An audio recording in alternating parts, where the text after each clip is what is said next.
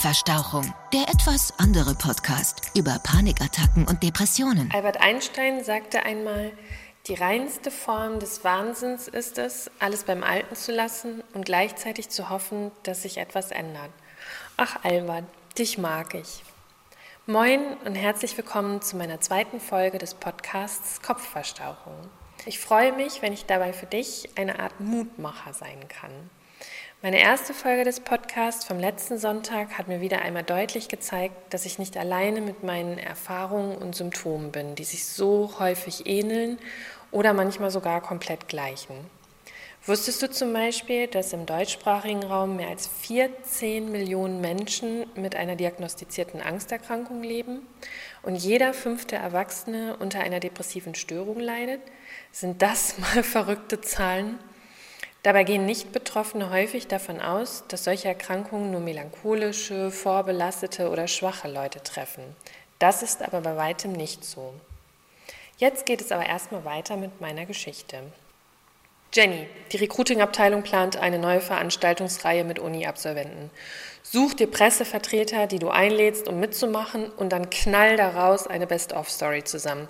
Ich will keine scheiß Frauenzeitschriften sehen, ich will Auflage, ich will Einseiter, ich will großes Medienkino, sonst schmeiß ich dich raus. Ist das klar? Mit einem lauten Knall krachte die Tür hinter meinem Chef zu. Na, der hat ja heute mal wieder allerbeste Laune, flüsterte meine Kollegin. Von der Personalabteilung erfuhr ich, dass meine Firma Deutschlands beste Hochschüler zum Bergsteigen mit Reinhold Messner eingeladen hatte. Drei Tage sollte es in das Gebiet Wilder Kaiser gehen, um dort neben dem exzellenten Studium auch an die körperlichen Höchstleistungen zu kommen und abends bei Rotwein und Lagerfeuer mit Reinhold Messner und Kollegen von mir über Grenzerfahrungen zu diskutieren. Somit lud ich mehrere Journalisten der größten Tageszeitungen und für uns relevante Karrieremagazine ein, die zum Glück auch alle zusagten. Ein paar Wochen später ging es mit dicken Wanderschuhen und meinem Schlafsack über die Schulter geschnallt zum Startpunkt nach Tirol. Meine vier Pressevertreter waren pünktlich, vollzählig und guter Dinge, was nicht immer so ist, als wir mit den Hochschülern und meinen Kollegen die Tour antraten. Ehrlicherweise freute ich mich einfach nur auf drei Tage ohne diese Bürohölle, auf Natur, Bewegung und hoffentlich spannende Leute. Wir wanderten und kletterten fast den ganzen Tag bis zur Dämmerung steil bergauf und ich beantwortete dem Herrn von der FAZ, der mir nicht von der Seite wich, im Akkord Fragen zu meinem Arbeitgeber und dem ganzen Veranstaltungskonzept. Als plötzlich einer der Tourführer rief, wir haben eine Person verloren, jemand aus der Gruppe fehlt. Ich drehte mich rum und stellte mit Erschrecken fest, dass es einer meiner Pressegäste war, ein freier Journalist, der verschwunden war. Es begann eine lange Suchaktion, die bis in die späte Nacht andauerte. Letztlich fand man den Vermissten irgendwo auf halber Strecke. Er hatte sich komplett verlaufen, als er auf eigene Faust, ohne Bescheid zu geben, umgekehrt war. Ich war einfach nur erleichtert, dass man ihn gefunden hatte. Das sah mein Chef allerdings anders. Noch während des Events schrie er mich dermaßen am Telefon zusammen, dass die ganze Berghütte wackelte und ich am liebsten abgereist wäre. Aber das ging natürlich nicht.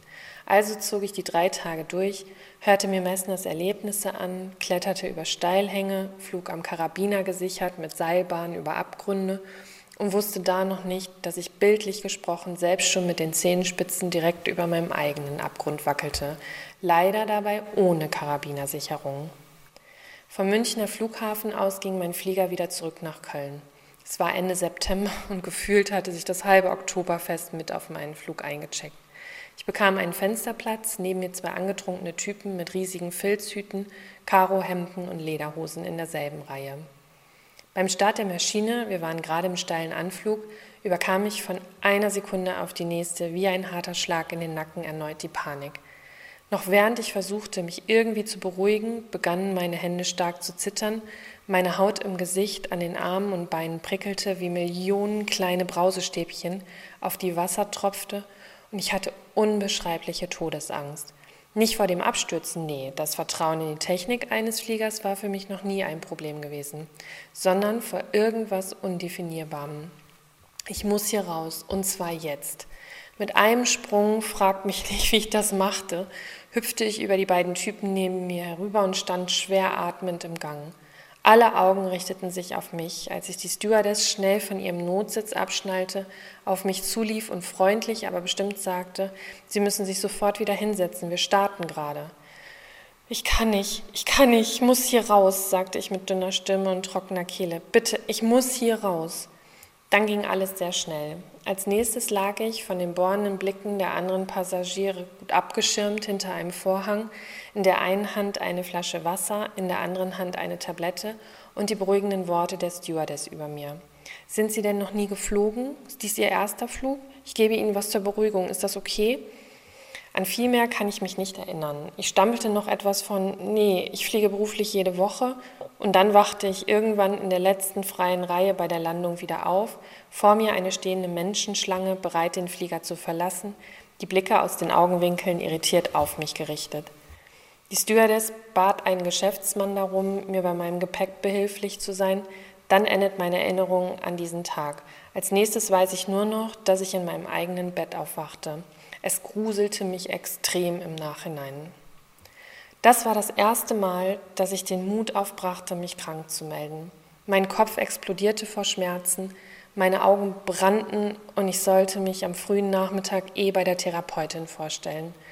Das Gebrüll meines Chefs am Telefon ließ sich über mich ergehen wie eine brühend heiße Dusche und versuchte die Puzzleteile des vergangenen Wochenendes für mich wieder mit Kraft ineinander zu drücken. Dabei preschte ein und derselbe Gedanke wie ein vorlauter Streberschüler schnipsend und mit in die Höhe geragten Meldearm vor. Oh mein Gott, was müssen die anderen Menschen im Flieger von mir gedacht haben? Ich schäme mich zu Tode. Wie peinlich bin ich denn bitte? Oh Gott, oh Gott, oh Gott. Ich werde nie wieder einen Flieger betreten können. Wie jemand, der diese Worte immer und immer wieder an das Innere meines Schädels hämmerte, überfiel mich die Scham und gleichzeitig das erste Mal eine Angst vor der Angst. Was wenn? Dieser Satz ist in den letzten Jahren leider die häufigste Einleitung meiner Zwiegespräche gewesen. Was, wenn ich jetzt in einen Stau gerate? Was, wenn ich nicht aus der Kinoreihe herauskomme? Was, wenn mich alle anstarren und für irre halten? Was, wenn ich im Straßentunnel einfach anhalte und nicht mehr vor und zurück kann? Was, wenn ich allein bin und mir niemand helfen kann? Was, wenn bei der Arbeit jemand etwas merkt? Was, wenn dies nur der Anfang ist und ich komplett verrückt werde? Um Viertel vor zwei machte ich mich auf den Weg zu meinem ersten Therapiegespräch. Dazu hämmerte ein neuer Satz an meine Kopfinnenwände. So weit ist es also gekommen. Nun musst du schon zur Therapie. Boah, Jenny, du hast es echt so verkackt. Mit zitternden Händen klingelte ich an der Praxistür und aufmachte mir, die gefühlte Zwillingsschwester von Dolly Buster, nur mit weniger Oberweite. Ich wusste gar nicht, wo ich hingucken sollte, das ist echt kein Witz. Sie bat mich herein und ich sollte mich auf einen roten Sessel setzen. Wir sprachen kurz darüber, warum ich überhaupt da sei und was ich selbst denken würde, was ich für eine Krankheit habe. Ja, keine Ahnung, dachte ich. Das sollte die mir doch mir jetzt Therapeutin sagen. Schließlich macht man das beim Arzt doch so. Man setzt sich hin, erzählt, wo der Schuh drückt, bekommt eine Diagnose, eventuell ein paar Pillen und ist in wenigen Tagen oder Wochen wieder fit und die alte. So hatte ich mir das wohl auch mit der Therapie vorgestellt, irgendwie. Aber nein, es war insgesamt ein Monolog, den ich da vortrug, immer mal wieder mit kleinen Lachern, coolen Kommentaren und abwertenden Handbewegungen gespickt. Mich sollte ja schließlich niemand für gestört halten. Dolly 2 guckte mich nach einiger Zeit an und fragte dann aus dem Nichts heraus, wenn Sie Ihre Eltern als Tiere malen sollten, welche Tiere würden Sie dann wählen? Tiere? Was weiß ich? Katzen vielleicht oder Hunde? Beides hatten meine Eltern immer gehabt. Ich guckte sie komplett irritiert an und sagte zögernd, Katzen? Prima, hier ist ein Stück Papier und ein Stift. Los, malen Sie Ihre Eltern als Katzen. Ne, dachte ich. Ne, echt nicht und verweigerte diese alberne Aktion, was sie offensichtlich persönlich nahm und ihren sehr, sehr dicklippigen Mund genervt verzog. Hören Sie, erklärte sie mir, Sie haben fünf Stunden, um sich für eine Therapie bei mir oder dagegen zu entscheiden. In dieser Zeit können Sie sich entweder auf meine Praktiken einlassen oder Sie wechseln den Therapeuten. Und damit ist unsere Stunde für heute auch schon beendet. Äh, okay. Okay, ich melde mich dann nochmal. Danke, stammelte ich. Auf dem Rückweg stand ich mit meinem Auto an einer roten Ampel im Kölner Zentrum umgeben von anderen Autos, ohne eine Möglichkeit, jetzt in dieser Sekunde ausweichen zu können. Und da war sie, die nächste heftige Attacke. Im Internet hatte ich irgendwo gelesen, dass man im Falle von Hyperventilieren in eine Tüte atmen sollte. Also kramte ich eine Brötchentüte vom Beifahrersitz und atmete hinein. Erst ganz zaghaft, dann immer doller. Ich kann nicht sagen, was mich letztlich entspannte. Das Atmen oder die Ampel, die auf grün umschaltete und mir so den Weg freigab aus dieser eingekalten Situation. Aber ich wusste instinktiv, dass hier gerade etwas mächtig schief lief.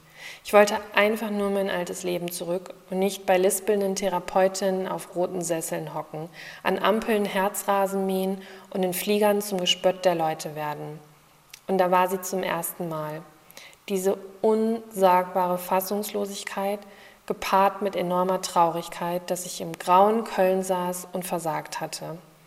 Ich fühlte mich als Versagerin, weil ich nicht funktionierte, so wie ich doch immer funktioniert hatte. Dachte ich bislang immer, dass mein größtes Problem sei, wie ich am besten meine Taille halte, meine Zähne regelmäßig bleache und auf jeder Party lautstark im Mittelpunkt stehe, so drehte sich meine Welt plötzlich einmal auf links und versuchte mir mehr als deutlich zu sagen, dass dieser Weg nicht mein Weg war, sondern lediglich meine Show, meine Idealvorstellung meines Weges, bei der meine Seele, meine Ideen, aber meilenweit keuchend hinterher stolperte. Meine unzähligen Emotionen, meine Sensibilität und meine Schwäche wollte ich einfach nicht dabei haben. Sie sollten sich verpissen. Ich war leistungsfähig, laut und wollte gesehen werden. Gesehen für meinen Ehrgeiz, für meinen Intellekt, meinen festen Händedruck, mein Mitschwimmen auf dieser enorm hohen Welle. Da hatten Pillepalle Flauscheigenschaften wie Kreativität, Bauchgefühl, Einfühlungsvermögen und vornehme Zurückhaltung meiner Meinung nach nichts zu suchen.